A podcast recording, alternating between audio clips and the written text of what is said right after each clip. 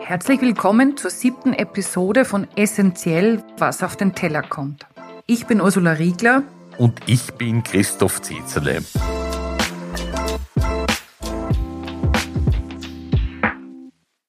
Er war österreichischer Landwirtschaftsminister, EU-Kommissar für Landwirtschaft, Entwicklung des ländlichen Raums und Fischerei und Präsident des Ökosozialen Forums und hat die Gestaltung der gemeinsamen Agrarpolitik und ihre Weiterentwicklung in Richtung einer Ökologisierung maßgeblich mitgestaltet. Er weiß also, wie es der Landwirtschaft in den letzten Jahrzehnten geht. Also die Produktpreise in Europa sind heutzutage nicht mehr höher oder wesentlich höher als die Weltmarktpreise. Wir treffen heute Franz Fischler und möchten von ihm wissen, müssen wir uns um die Landwirtschaft in Österreich sorgen? Und was bereitet Landwirtinnen und Landwirten die größten Sorgen? Momentan reden ja alle über die Bauern wegen der Bauernproteste, aber die Aufmerksamkeit ist offensichtlich von, von kurzer Dauer. Wie sauer ist der Bauer? Titelt das Profil. Wie geht's den Bauern? Unterschiedlich würde ich sagen. Es ist nicht so, dass es allen Bauern schlecht geht, aber es sind Gruppen von Bauern, denen es nicht gut geht. Das sind in erster Linie die tierhaltenden Betriebe, die haben wesentlich größere Probleme als die Ackerbauern.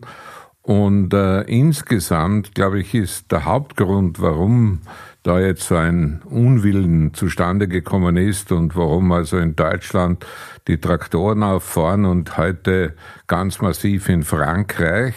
Äh, der Hintergrund ist der, dass, äh, dass man das so sehen muss, dass da ein Fass ist und irgendwann läuft es über. Ja.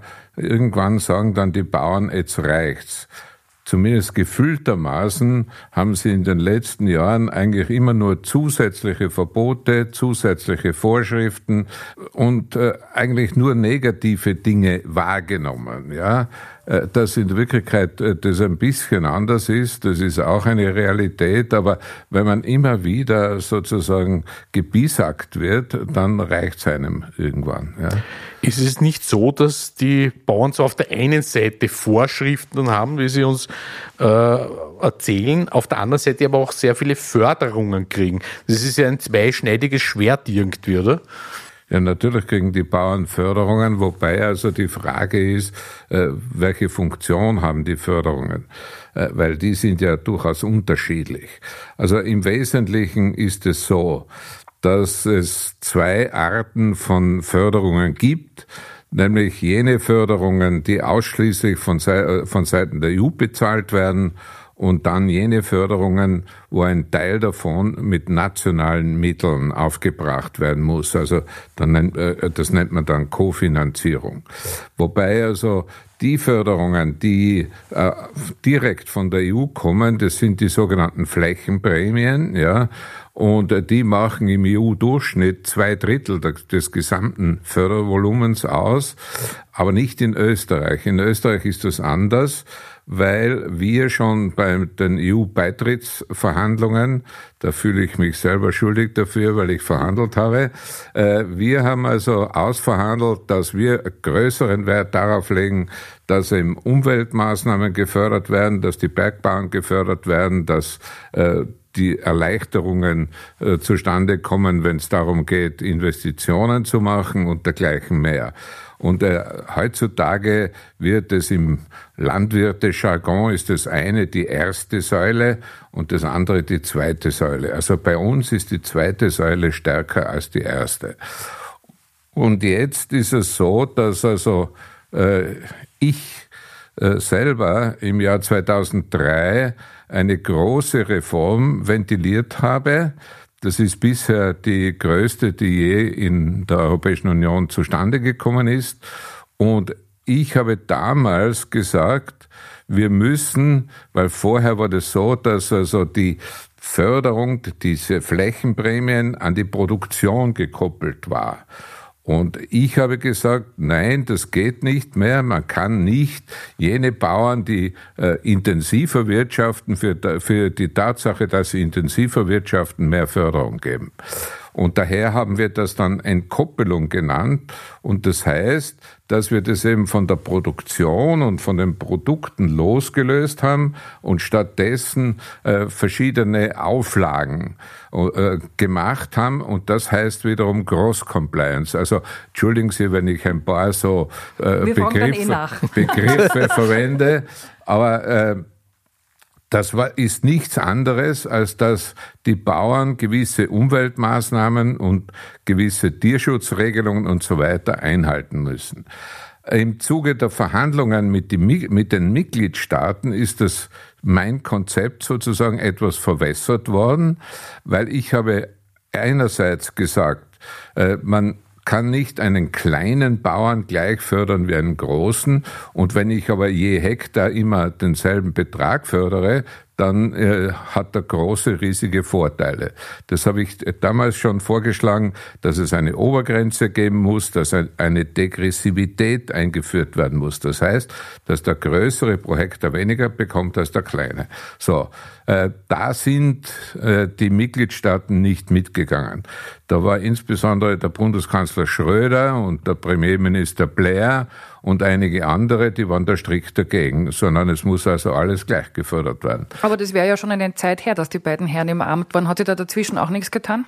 Da hat sich in der Zwischenzeit nicht allzu viel getan. Es hat mehr als zehn Jahre gebraucht, bis man zumindest die Möglichkeit geschaffen hat, dass die einzelnen Mitgliedstaaten, wenn sie wollen, selber so eine Abstufung in einem gewissen Ausmaß machen können. Äh, mit der neuen, derzeit in Kraft befindlichen Reform ist in Österreich eine gewisse Abstimmung, äh, äh Abstufung vorhanden. Aber in den meisten, in der Mehrzahl der Mitgliedstaaten ist das nicht der Fall. Das ist das eine Problem. Das andere Problem ist, dass ich einen Katalog von äh, Auflagen definiert habe. Äh, man hat das und nennt das nach wie vor Cross Compliance, ja, also diese kreuzweise äh, Abstimmung. Und da sind also gerade was das Tierwohl anbetrifft und äh, was also zum Beispiel auch die Intensität der Bewirtschaftung anbetrifft, da sind auch eine Reihe von unseren Vorschlägen wiederum von den Mitgliedstaaten nicht akzeptiert worden. Und äh, man hat das aber dann in den Folgejahren kaum oder gar nicht teilweise geändert. Und das hat dazu geführt, dass wir jetzt sind, wo wir sind. Weil Sie müssen eines bedenken. Äh, Im Jahr darauf, im Jahr 2004, ist dann die große Erweiterung gewesen. Ja? Und äh, da sind alles äh, Agrarstrukturen, mit Ausnahme von Slowenien, alle Strukturen dazugekommen zur EU, die eine Großlandwirtschaft haben, noch aus der, aus der kommunistischen Zeit. Ja? Und äh, damit, und davor habe ich die Regierungschefs damals gewarnt, habe ich gesagt, wenn die Länder dazukommen, dann wird es noch wesentlich schwieriger, solche Abstufungen und dergleichen einzuführen. Aber äh, leider hat man da mir äh, nicht zugehört, sondern nur das, was also man geglaubt hat, was aktuell gefragt ist. Sehen Sie da aktuell wieder eine Gefahr? Ich glaube, ich habe irgendwo letzte Woche gelesen, Sie wurden zitiert zum Thema Ukraine-Beitritt, die ja ein großer Agrarproduzent sind. Wäre das wieder so ein Thema, wo Sie sagen, wenn so ein großer Produzent in die EU kommt, müsste man das System davor anpassen, weil es sonst unfinanzierbar wird? Also ich bin der Meinung, dass man unbedingt und auf jeden Fall mit und ohne Ukraine eine größere Agrarreform braucht. Sie dürfen nicht vergessen, 2003, also ist jetzt über 20 Jahre her, dass wir damals diese Reform gemacht haben. Es, und na, denken Sie, was damals, da hat es noch kein Pariser Abkommen gegeben. Was ist das Pariser Abkommen? Dieser und viele weitere Fachbegriffe schwirren herum. Wir werden künftig in unserem essentiell Insta-Glossar erklären, was Begriffe wie Direktzahlungen, Flächenprämien oder Pariser Abkommen bedeuten. Da hat es also äh, noch äh, keinen Ukraine-Krieg gegeben. Da hat es keine Erweiterung gegeben und, und, und. Ja. Also was sich da in der Zwischenzeit alles geändert hat, das schreit ja geradezu nach einer neuen Reform. Und äh, im speziellen Fall Ukraine, den Sie angesprochen haben, da ist es so, äh, dass es abgesehen von dem, äh, von dem riesigen Betrag aufgrund der Flächenausstattung der Ukraine, den man braucht, um die Direktzahlungen äh, aufzubringen, ist also das äh, größere Problem, zumindest äh, einige Zeit, dass logischerweise die ukrainischen Produzenten, wenn sie Mitglied in der EU werden, das gleiche Recht wie alle anderen haben, auf dem Binnenmarkt ihre Produkte unterzubringen. Und jetzt ist aber die Ukraine der viertgrößte Getreideexporteur der Welt. Ja? Und äh, das haben wir ja schon äh, vor, äh, voriges Jahr gesehen, also jetzt ist schon zwei Jahre. Da war folgendes Problem, wie äh, die Russen angefangen haben, die Häfen, insbesondere den Hafen von Odessa, zu verminen. Ja, da ist die Frage gewesen, ja, wie bringt man jetzt das Getreide außer Landes? Und da sind einige auf die Idee gekommen, ja, das machen wir jetzt am Landweg, ja. Die aber Blockade was, der Polen. Aber was ne? haben sie gemacht? Ja. Nicht? Sie haben es also über die Grenze geschafft und in Polen eingelagert. Und dann haben die polnischen Händler zu den Bauern gesagt, also entweder ihr gibt uns das Getreide zum selben Preis oder ansonsten behalten wir das ukrainische und wir, ihr müsst schauen, wie ihr Getreide loswerdet. Also das war ja nur ein kleiner Vorbote dessen, was da drohen kann. Ich habe eine prinzipielle Frage, auch für unsere Hörerinnen. Ja. Warum muss die Landwirtschaft überhaupt gefördert werden? Warum besteht die Landwirtschaft nicht auf einer am Markt? Ja, man sollte, äh, äh, man sollte also hier äh, Folgendes unterscheiden, ja. Und da ist die Frage angebracht, ja, ist es überhaupt richtig, von Förderungen zu reden? Teilweise ist es sicher richtig, aber nicht insgesamt. Warum? Äh, die Landwirtschaft, also das war auch eine Folge meiner Reform, muss am Markt bestehen können. Ja? Äh, also die Produktpreise in Europa sind heutzutage nicht mehr höher oder wesentlich höher als die Weltmarktpreise. Ja. Natürlich gibt es aufgrund von Besonderheiten immer wieder Ausnahmen und Unterschiede, aber grosso modo ist es so. Jetzt ist es aber Folgendes. Die europäische Bevölkerung erwartet ja von den Landwirten nicht nur, dass sie Getreide, Fleisch und Milch und so weiter produzieren, sondern sie erwartet auch, dass sie äh, das auf eine Art und Weise machen, dass die Umwelt nicht äh, dabei zugrunde geht.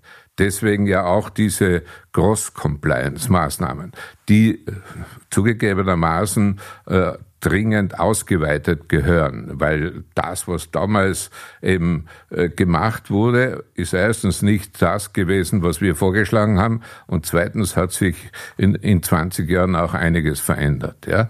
Äh, und jetzt geht es um die Frage, äh, wenn ich äh, diese Dienstleistungen, die unmittelbar mit der Produktion verbunden sind, ja, wenn ich die haben möchte, ist es heutzutage unter den derzeitigen Wettbewerbsbedingungen noch möglich, dass ich die als Gesellschaft umsonst bekomme. Und das ist eben nicht möglich, vor allem wenn man im Wettbewerb steht mit Landwirtschaftssystemen wie in Brasilien oder in den USA oder in Russland. Was wäre das beispielsweise? Was für Dienstleistungen sind das? Es wird Fleisch produziert? Nein, das, das, hat nichts mit den Lebensmitteln zu tun, sondern da geht es also um die Frage der Landschaftserhaltung, da geht es um die Frage der Biodiversität, da geht es um die Frage des Umweltschutzes und so weiter. Ja. Aber das und, müsste ja im ureigentlichen Interesse des Bauern selbst auch sein, oder? Wenn ich jetzt sehr böse bin. Das ist ja sein Interesse, dass er den Boden gesund erhält, damit er auch noch weiterhin ja, dort produzieren können kann. Sie, können Sie nicht überfordern. Ja? Wenn Sie schon von ihm fordern, dass er zum selben Preis wie der Amerikaner seine Produkte auf den Markt bringt, der Amerikaner aber diese Zusatzleistungen alle nicht erfüllen muss, nachher hat der europäische Bauer automatisch einen Wettbewerbsnachteil, wenn er diese Auflagen, die immer mehr werden, erfüllen muss. Und das ist ja genau der Grund, warum es derzeit äh, einen solchen Unwillen gibt. Ja? Also wir müssen entweder entscheiden, äh, das kann man vielleicht noch zielgenauer machen, das ist vielleicht noch nicht präzise genug, Aber äh, es müssen also bestimmte Leistungen der Landwirtschaft äh, müssen abgegolten werden. Eine andere Frage ist, äh, wenn bes äh, bestimmte Technologien, also Gentechnik zum Beispiel, bei uns nicht zugelassen ist. Ja? Oder äh, es gibt auch neue Überlegungen, dass man äh, das Problem dadurch stärker in den Griff bekommt, dass man hergeht und sagt, okay, wenn ein ausländisches Produkt an die EU-Grenze kommt und dieses Produkt zu anderen Konditionen produziert worden ist, ja, dann äh, muss das, was hier an Kostenunterschied ist, äh, muss ausgeglichen werden. Man nennt das Border Adjustment Tax. Ja. Zoll letztendlich, oder? Das ist eine besondere Art. Ja, ja äh, äh, Zoll ist es schon, das ist richtig, aber die Frage ist immer, wie der Zoll berechnet wird. Ja. Aber das passiert ja jetzt bei den Elektrofahrzeugen, wird es wahrscheinlich auch passieren, nicht? Ja. Chinesische Elektrofahrzeuge werden in, nach Europa äh, importiert, übrigens, glaube ich, zu einem niedrigeren Zollsatz als der Export von europäischen Fahrzeugen nach China, weil nach China sind es, glaube ich, 10 Prozent, rein sind es nur 5. Ja? ja? Könnte man das nicht auch bei Lebensmitteln? Nehmen wir zum Beispiel Rindfleisch aus, weiß ich nicht, Südamerika oder Nordamerika oder ähnliches. Einfach sagen, das wird bezollt mit 20 Prozent, weil. Das können Sie einfach ja. sagen, aber eben leider nur sagen. Ja. weil der Punkt ist der, dass Sie ja gleichzeitig den Regeln der WTO unterliegen. Und das ist ja auch mit den Autos dieselbe Schwierigkeit. Sie können nicht einfach beliebig einseitig den Zoll festsetzen, weil äh, wenn Sie das tun und wenn äh, das Abnehmerland nicht einverstanden ist oder das Lieferland nicht einverstanden ist, dann kann dieses Land zur WTO-Behörde gehen. Dort gibt's also ein Schiedsgerichtsverfahren und dann werden sie dort angeklagt. Und äh, dann hat dieses Land, wenn sie das nicht abstellen, die Berechtigung, gegen sie Strafzölle einzuführen. Also das ist ein sehr äh, äh, an sich theoretisch ein guter Ansatz, aber praktisch nicht. System. Es gibt ja auch Argumente, nicht? Die, ja, ja. ja. Ja, ja, äh, diese Argumente gibt's, aber die sind in den WTO-Regeln bis jetzt nicht vorgesehen. Ja, also diese Border Adjustment Tax, ja, da müsste die EU eine Initiative in Genf, dort ist der Sitz der WTO, ergreifen und äh, dort einen Vorschlag machen, wie Sie sich das vorstellen. Und dann äh, kann das angenommen oder auch nicht werden, das muss man dann sehen. Aber da würde ich also äh, wirklich raten, dass hier von Seiten Europas äh, mehr Mut gezeigt wird. Aber letztendlich heißt das, dass europäische Bauern zu Weltmarktkonditionen, aber unter schwierigeren Bedingungen, sagen wir mal so, Auflagen. oder Auflagen produzieren müssen, um eben diesen, diese Probleme nicht zu haben. Naja, sie müssen also insofern eben unter äh, anderen Bedingungen produzieren, weil es eben in Europa wesentlich mehr Auflagen äh, von Seiten der Umweltbehörden, äh, mehr Auflagen auch, was die Verwendung bestimmter Produktionsmittel anbetrifft, zum Beispiel in Bezug auf Pflanzenschutz. Da ist ja eben auch gerade jetzt eine Diskussion im Gange und und eine Reihe von weiteren behördlichen Auflagen, die ein Amerikaner, also die Amerikaner würden lachen, wenn sie, wenn wir ihnen unsere Vorschriften vorlegen äh, würden und sagen, wir importieren nur Produkte, die diesen Vorschriften entsprechen. Welche Rolle spielt, wenn wir vom globalen wieder ein bisschen sozusagen auf den sehr lokalen Kontext gehen, welche Rolle spielt das in meiner Wahrnehmung die Konsumenten und die Landwirte sie immer mehr voneinander entfernt haben. Mein Gefühl ist, dass die Konsumenten immer nur sehr abschnittsweise sich beschäftigen mit sozusagen der Realität der Landwirtschaft oder auch den Bedingungen, wie produziert wird. Jeder sagt in jeder Umfrage, ja, die sollen besseres Geld verdienen. Dann kauft man aber im Supermarkt noch Preis. Meistens. Also es gibt dieses unendliche Dilemma. Welche Rolle spielt das und wie kann man das lösen? Da haben Sie völlig recht. Äh, es ist noch dazu so, dass das auch äh, in den verschiedenen Mitgliedstaaten der EU unterschiedlich ist. Ja, also wir können als Österreicher für uns in Anspruch nehmen, dass die Wertschätzung der Landwirtschaft im Vergleich zu den anderen Mitgliedstaaten äh, vielleicht in Italien noch so hoch ist, aber in den meisten, zum Beispiel in Deutschland, überhaupt nicht. Ja? Und äh, durch die Konzentration im Einzelhandel haben ja einige ganz wenige äh, äh Supermarktketten praktisch den großen Bulk an Umsatz äh, und äh, in Österreich sind das vier Ketten setzen 90 Prozent des Lebensmittelhandels um. Wir ja. haben bereits in eine Episode.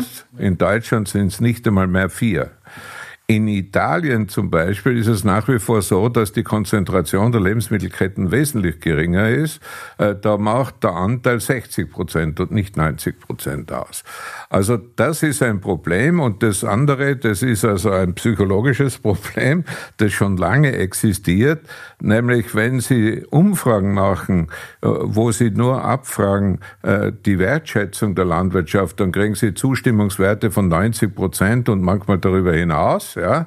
Und äh, wenn Sie aber dann äh, erfassen, wer wie einkauft, dann trifft das genau zu, was Sie gesagt haben, äh, nämlich wenn äh, der Konsument oder die Konsumentin im äh, Supermarkt steht, dann kauft sie nach dem Preis. Ja. Aber das was ist, die, ist die Lösung, dass die Direktvermarktung ausgebaut wird? Die Direktvermarktung äh, ist in Österreich relativ gut ausgebaut, aber das ist keine Lösung für die breite Masse. Ja. Äh, man darf ja nicht vergessen, heutzutage sind äh, meistens beide Haushaltszugehörige berufstätig. Also da bleibt wenig Zeit, dann äh, in drei verschiedene äh, Direktvermarktungsläden zu gehen und dort einzukaufen. Online geht's. Online geht's, aber da wird, äh, funktioniert es auch nicht immer so gut. Also jedenfalls, äh, das ist nicht eine Lösung. Äh, die Lösung müsste anders sein.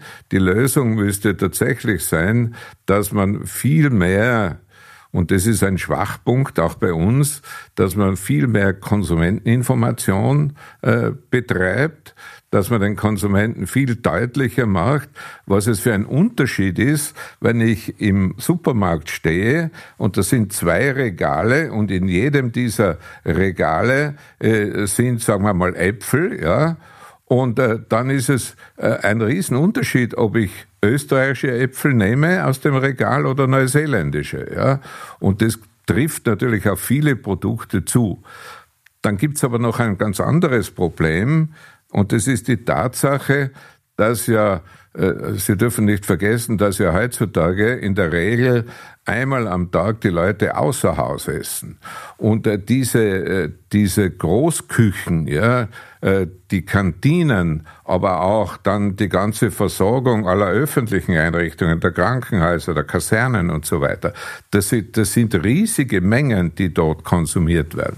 Und äh, es würde schon auch einen wesentlichen Beitrag bedeuten, wenn man hier zum Beispiel äh, in den Ausschreibungsbedingungen gewisse Bedingungen stellt, dass also die Großküchen nicht nur nach dem Motto billig ist gut, ja, einkaufen, sondern dass also auch hier die Herkunft und so weiter. Deswegen bin ich eben auch dafür, dass diese Herkunftskennzeichnung Die es ja jetzt gibt in der Gemeinschaftsverpflegung. Ja, ja, äh, das ist also ein Riesenfortschritt, ja. Und äh, auf der Schiene, glaube ich, erreicht man eigentlich mehr. Zur Herkunftskennzeichnungen haben wir übrigens Katharina Tiedl von der Initiative Gut zu wissen getroffen. Dieses Gespräch gibt's in zwei Wochen am 23. Februar hier bei Essentiell, was auf den Teller kommt, zu hören. Glauben Sie, es würde einen Sinn machen, ähm, jetzt der Logik oder der Argumentation folgend, diese Herkunftskennzeichnung auch auf die klassische, also gesamte Gastro, gesamten Außerhauskonsum auszuweiten, aber die die gefühlt die Interessensvertretung. Also interessant, der, der interessanterweise ist es ja so, ja. Also wenn Sie heute in ein auch nur durchschnittliches Restaurant gehen, dann machen die das in der Regel ja heutzutage schon häufig freiwillig. Ja? Also Daher ist die Interessensvertretung eigentlich hier hinten nach. Ja. Die sich vehement dagegen ja, wehrt. Ja, aber das ist, das ist äh, völlig überspitzt. Ja. Also glauben Sie auch daran, dass Argument die Betriebe dafür. da selbst schon weiter sind? Die sagen, wir, wir schreiben sind, rein, woher unsere Lebensmittel da kommen. Da sind teilweise die Betriebe wirklich weiter. Und es ist ja auch nicht äh, ein Riesenaufwand, wenn ich auf die, äh, vorne in die Speiskarten hinein äh, mache eine Seite, wo draufsteht, woher ich meine Lebensmittel beziehe. Ne?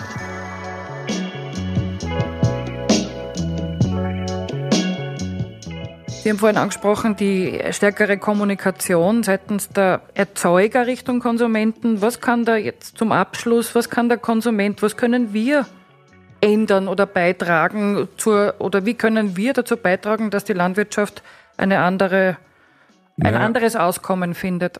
Naja, also erstens einmal glaube ich, äh, ist tatsächlich das, was man den kritischen Konsumenten nennt, gefragt. Ja? Also äh, der nicht einfach, äh, wenn er ins, äh, in den Supermarkt geht, der Reihe nach die Sachen in, den, in seinen Einkaufskorb oder Einkaufswagen äh, hineingibt, sondern auch hier und da zumindest schaut, äh, was ist das für ein Lebensmittel äh, und äh, woher kommt's und dergleichen mehr. Also Herkunftsbezeichnung ist, ist schon einmal ein Riesenfortschritt. Ja? Und darüber hinaus ist also die Frage, man soll es auch und da ist, da ist auch einiges zu tun. Man sollte es auch den Konsumenten leichter machen. Ja, also die Information, äh, wenn ich da äh, manchmal schon äh, einen Art Beipacktext lesen muss wie in einer Apotheke, ja, das ist natürlich alles andere als konsumentenfreundlich. So, jetzt hat es da Versuche gegeben mit äh, Ampelregelungen und dergleichen mehr. Okay, äh, äh vielleicht gibt's geschickte Marketingmenschen, denen da noch was intelligent intelligenteres einfällt.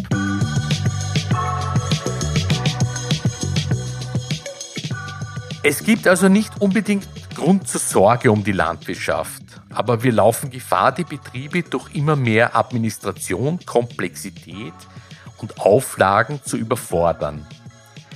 Es ist also die Agrarpolitik auf europäischer und nationaler Ebene gefordert, kontinuierliche Weiterentwicklung in der Landwirtschaft voranzutreiben und zugleich sicherzustellen, dass die Betriebe dies auch erfüllen können. Und weil wir durch unsere Gäste immer mehr Fachbegriffe hören, die einer Erklärung bedürfen, starten wir auf unserem Instagram-Account essentiell.podcast demnächst ein Glossar. Schickt uns bitte auch eure Begriffe, die wir aufnehmen sollen.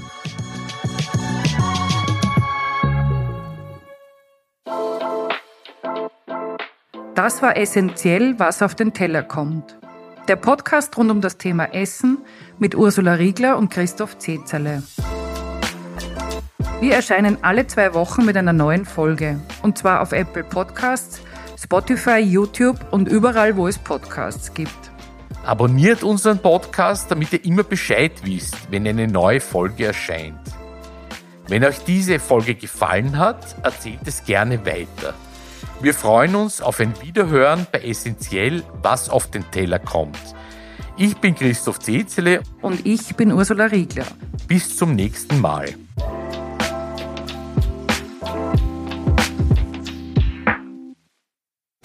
Produziert von Georg Frera und dem Team Audio Funnel. Jupp.